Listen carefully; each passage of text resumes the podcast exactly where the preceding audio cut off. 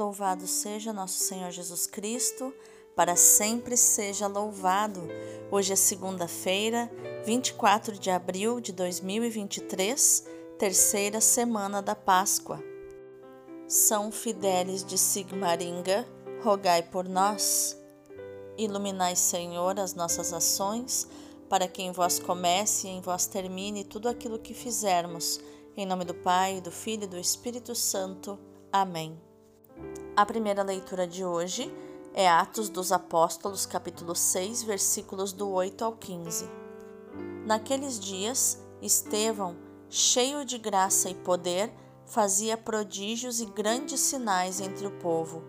Mas alguns membros da chamada Sinagoga de Libertos, junto com sirenenses e alexandrinos e alguns da Cilícia e da Ásia, começaram a discutir com Estevão. Porém, não conseguiam resistir à sabedoria e ao espírito com que ele falava. Então, subornaram alguns indivíduos que disseram: Ouvimos este homem dizendo blasfêmias contra Moisés e contra Deus. Desse modo, incitaram o povo, os anciãos e os doutores da lei que prenderam Estevão e o conduziram ao sinédrio. Aí apresentaram falsas testemunhas que diziam: Este homem não cessa de falar contra este lugar santo e contra a lei, e nós o ouvimos afirmar que Jesus Nazareno ia destruir este lugar e ia mudar os costumes que Moisés nos transmitiu. Todos os que estavam sentados no sinédrio tinham os olhos fixos sobre Estevão e viram seu rosto como o rosto de um anjo. Palavra do Senhor, graças a Deus. O responsório de hoje é o Salmo 118 ou 119, versículo 1 e do versículo 23 ao 30. Feliz é quem na lei do Senhor Deus vai progredindo. Que os poderosos reunidos me condenem. O que me importa é o vosso julgamento. Minha alegria é a vossa aliança meus conselheiros são os vossos mandamentos. Eu vos narrei a minha sorte e me atendestes. Ensinai-me, ó Senhor, vossa vontade. Fazei-me conhecer vossos caminhos, e então meditarei vossos prodígios. Afastai-me do caminho da mentira e dai-me a vossa lei como um presente. Escolhi seguir a trilha da verdade Diante de mim eu coloquei vossos preceitos. Feliz é quem na lei do Senhor Deus vai progredindo. O homem não vive somente de pão, mas de toda a palavra da boca de Deus. O evangelho de hoje é João 6, do 22 ao 29. Depois que Jesus saciara os cinco mil homens, seus discípulos o viram andando sobre o mar no dia seguinte, a multidão que tinha ficado do outro lado do mar constatou que havia só uma barca e que Jesus não tinha subido para ela com os discípulos, mas que eles tinham partido sozinhos. Entretanto, tinham chegado outras barcas de Tiberíades, perto do lugar onde tinham comido o pão depois de o Senhor ter dado graças. Quando a multidão viu que Jesus não estava ali, nem os seus discípulos, subiram as barcas e foram à procura de Jesus em Cafarnaum.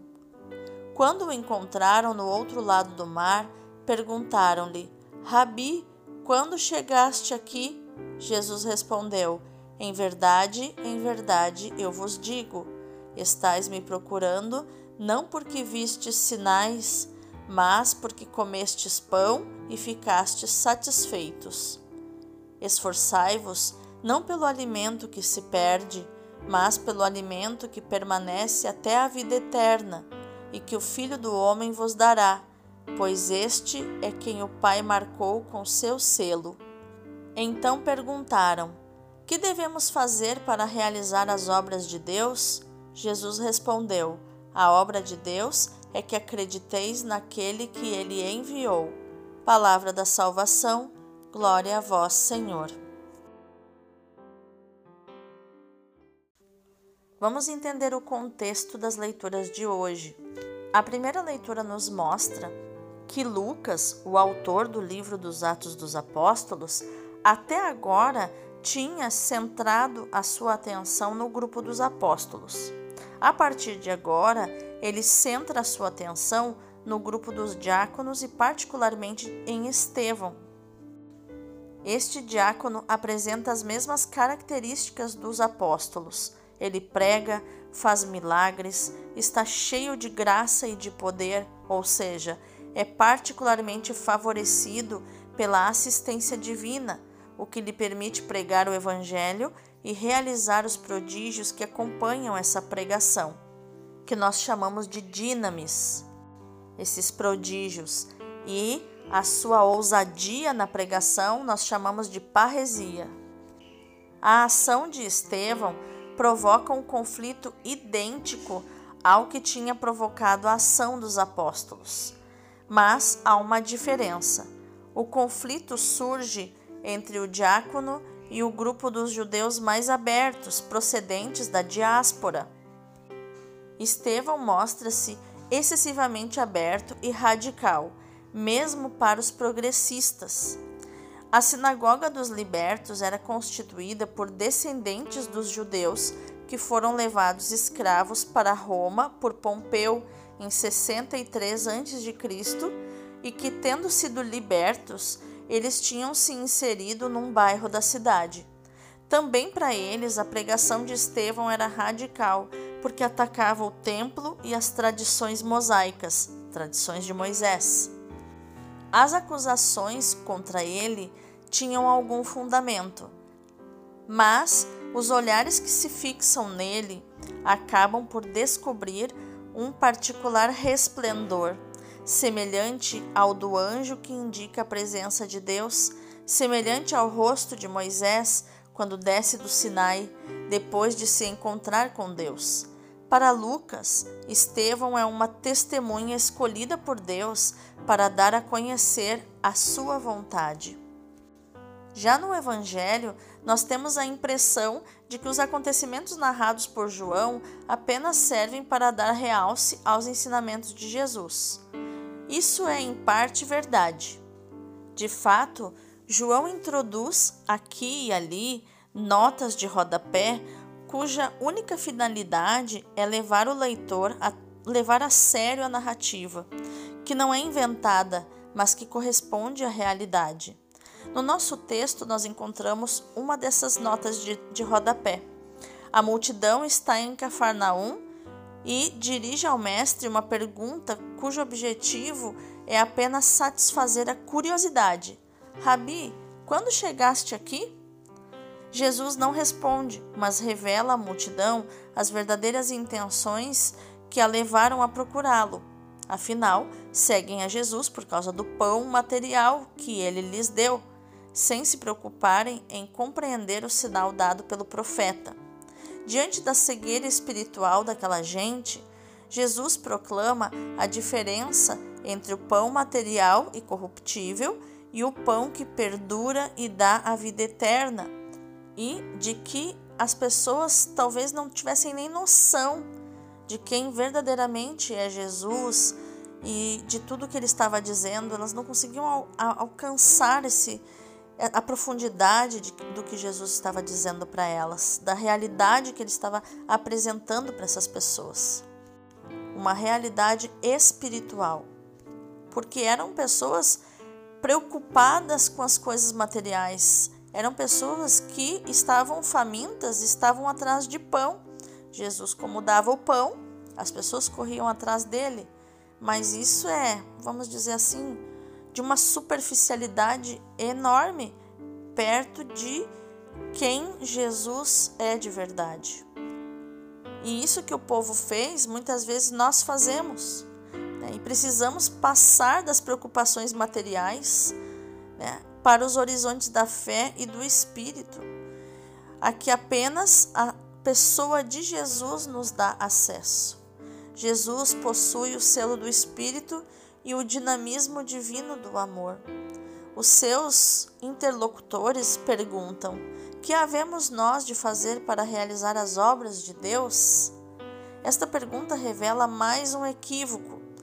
Não se trata de cumprir novas observâncias ou realizar novas obras.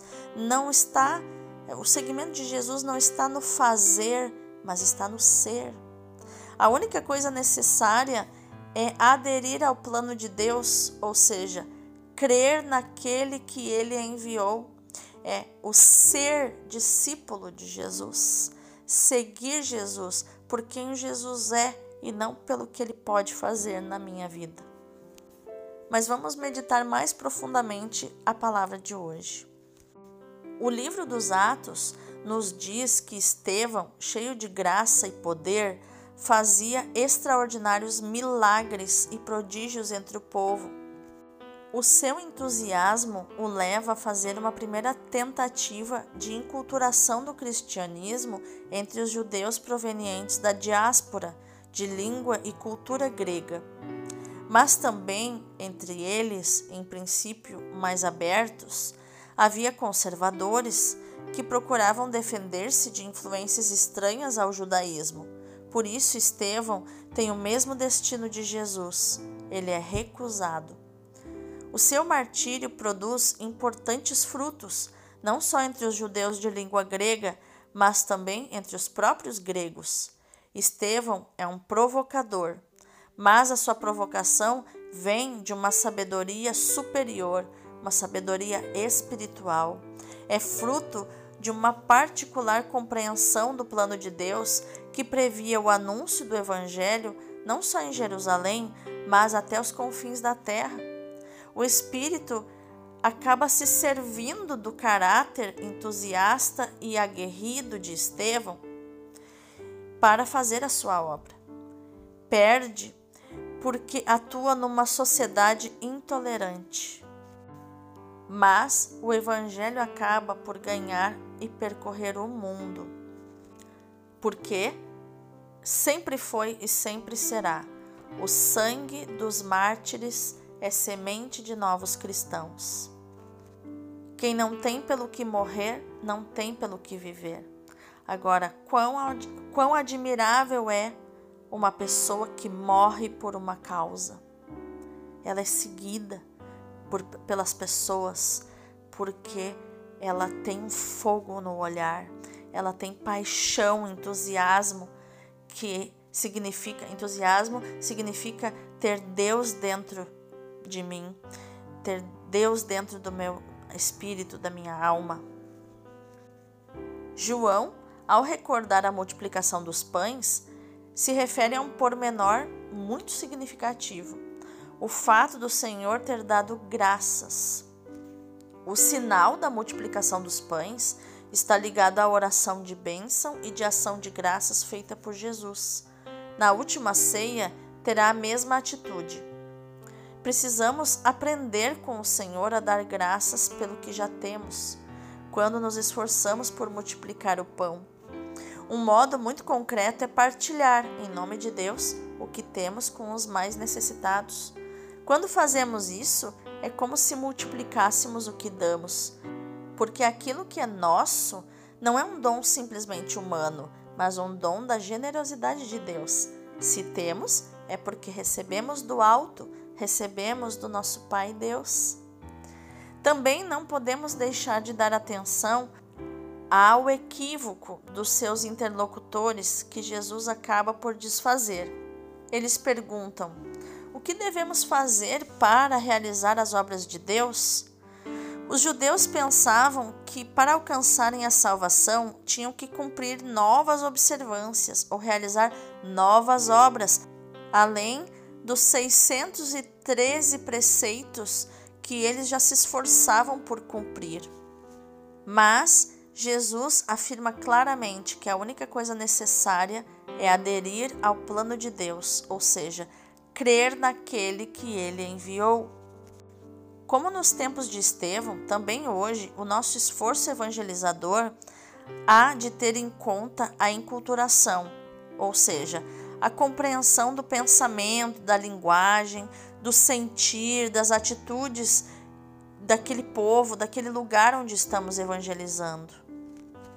A compreensão que as pessoas têm das atitudes que elas assumem, dos juízos de valor que fazem das pessoas, as mulheres, os jovens de hoje, acerca dos grandes problemas da vida e da morte.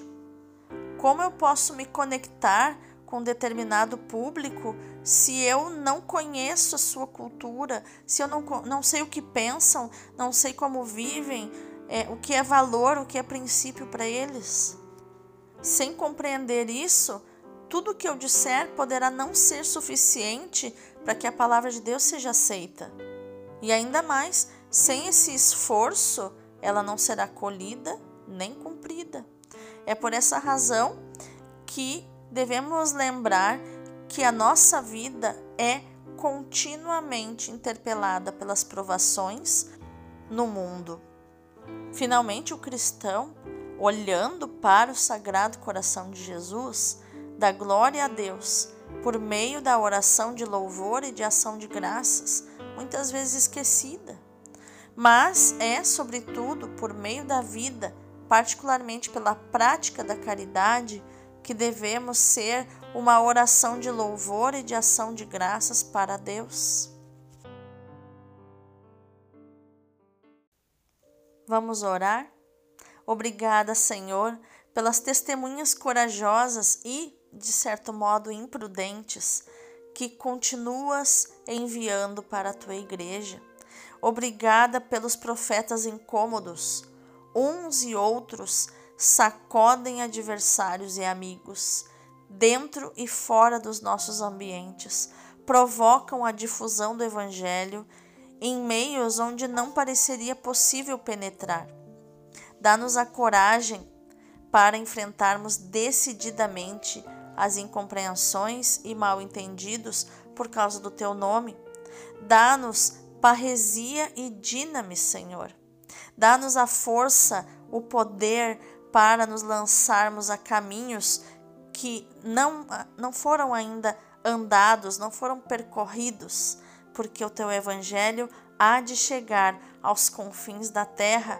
Faz-nos evangelizadores, missionários para instaurar o teu reino, Senhor, onde ele ainda não chegou. Amém. Vamos contemplar mais profundamente essa palavra, agora pelos olhos e pelo coração do Padre Leão Deon, do Sagrado Coração de Jesus. Ele escreve assim: Nosso Senhor começa por uma censura paternal.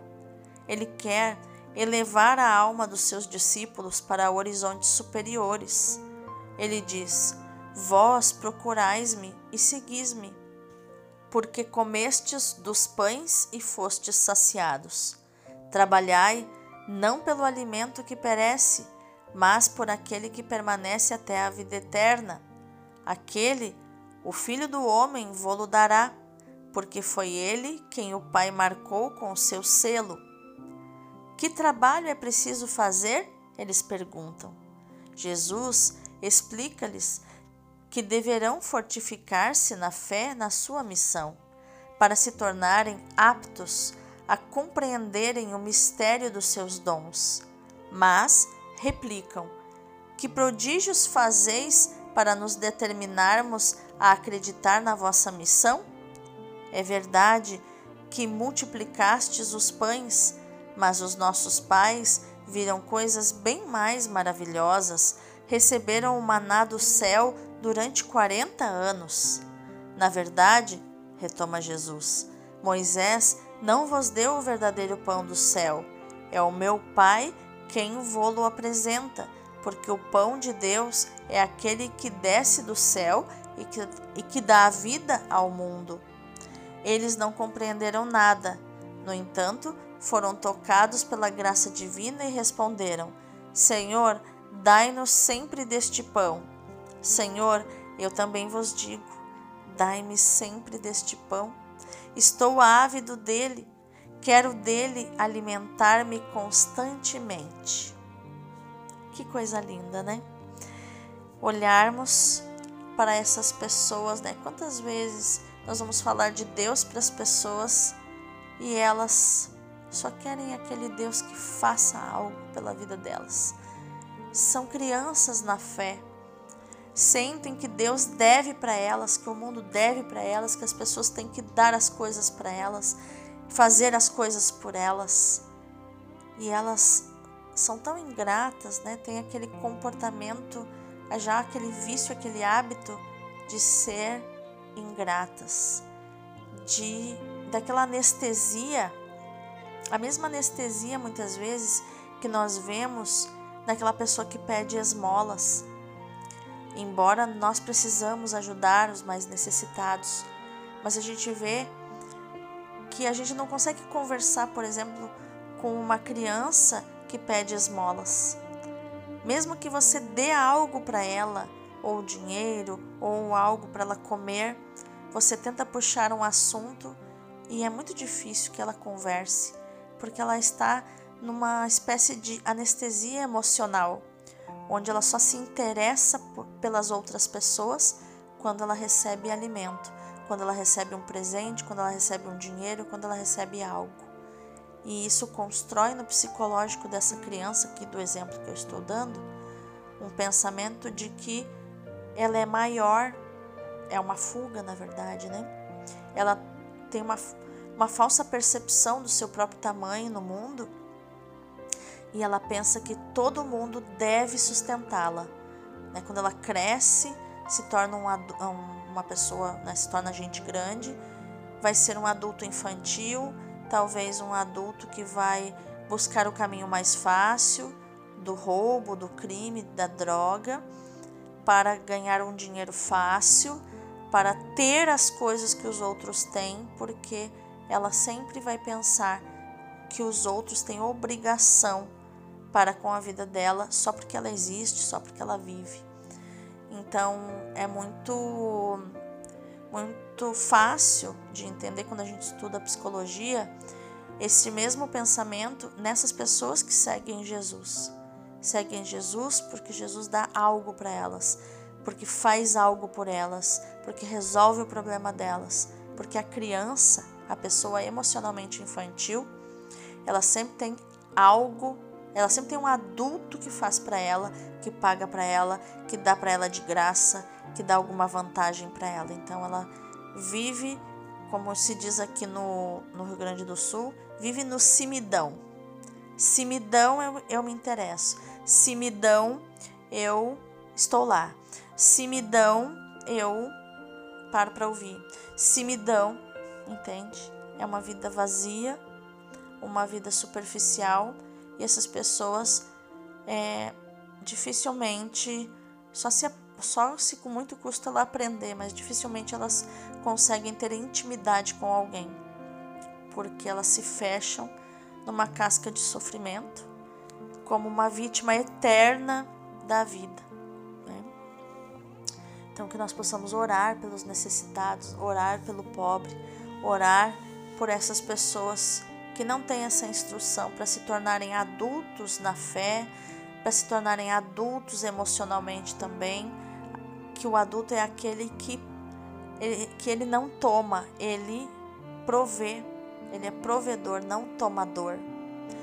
É aquele que escolhe não viver com benesses do governo, com bolsa isso, com vale isso, para sobreviver. Não, ele não aceita ser sustentado pelo governo porque ele sente que é adulto e que tem força para trabalhar e para prover o seu próprio sustento. E não digo que não seja necessário, mas em alguns momentos, né, que isso seja temporário. Ah, eu vou ter esse benefício durante um tempo, mas depois eu vou me sustentar sozinho. Então, o adulto é aquele que paga o preço que a vida lhe custa, que paga o preço que as coisas custam, que é aquele que quer prover, né? que é, é aquele que sustenta e não que é sustentado, é aquele que banca suas próprias escolhas, é aquele que toma suas decisões e arca com elas. Esse é o adulto. É que possamos ser adultos na fé, que possamos buscar, né? Esse, essa postura para sermos diferentes desse povo que seguia Jesus só por causa que Jesus dava pão. Que a nossa ação no dia de hoje seja meditar, proclamar, repetir durante o dia e principalmente viver essa palavra de João 6:29, onde Jesus disse que a obra de Deus é esta: crer naquele que ele enviou. Então, o que, que nós precisamos fazer por Jesus? Já que perguntamos, já que eles perguntaram, né? O que fazer? Na verdade, a essência de ser amigo de Jesus é o ser e não o fazer. Está no ser. Eu ser. Né? Por isso que o nome de Deus é Eu Sou. E o que fazer? Crer naquele que ele enviou, naquele que Deus enviou, que é Jesus. Crer em Jesus. Crer que Jesus é o enviado de Deus. Crer no Filho. Crer em tudo que o Filho ensinou crer que o filho morreu, venceu a morte, ressuscitou, está vivo. Crer em Jesus. Deus abençoe o teu dia.